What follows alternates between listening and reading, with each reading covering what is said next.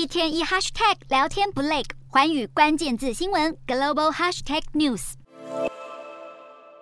英国新任首相苏纳克在竞选保守党党魁时，一度批评对手特拉斯的发想是童话。后来，特拉斯在首相任内提出减税政策，立即引发英国金融市场动荡，也显示苏纳克具有先见之明。根据民调显示，比起前首相强生回国，英国民众似乎更属意苏纳克。也因此，苏纳克在两个月的时间内败部复活，整装进驻唐宁街十号。不过，眼前等着他的艰困挑战至少有三项。首先，英国经济情况严峻。过去，苏纳克在疫情期间担任财务大臣，民众对他处理经济问题的期待也就比较高。但目前英国通货膨胀处于高点，飙升的生活成本可能让英国进入经济衰退期。苏纳克上台之后，如果要扭转通膨跟资源短缺，必须采取紧缩政策，但这样的政策并不受欢迎。再来，身为党魁，最头痛的问题就是保守党低迷的民调。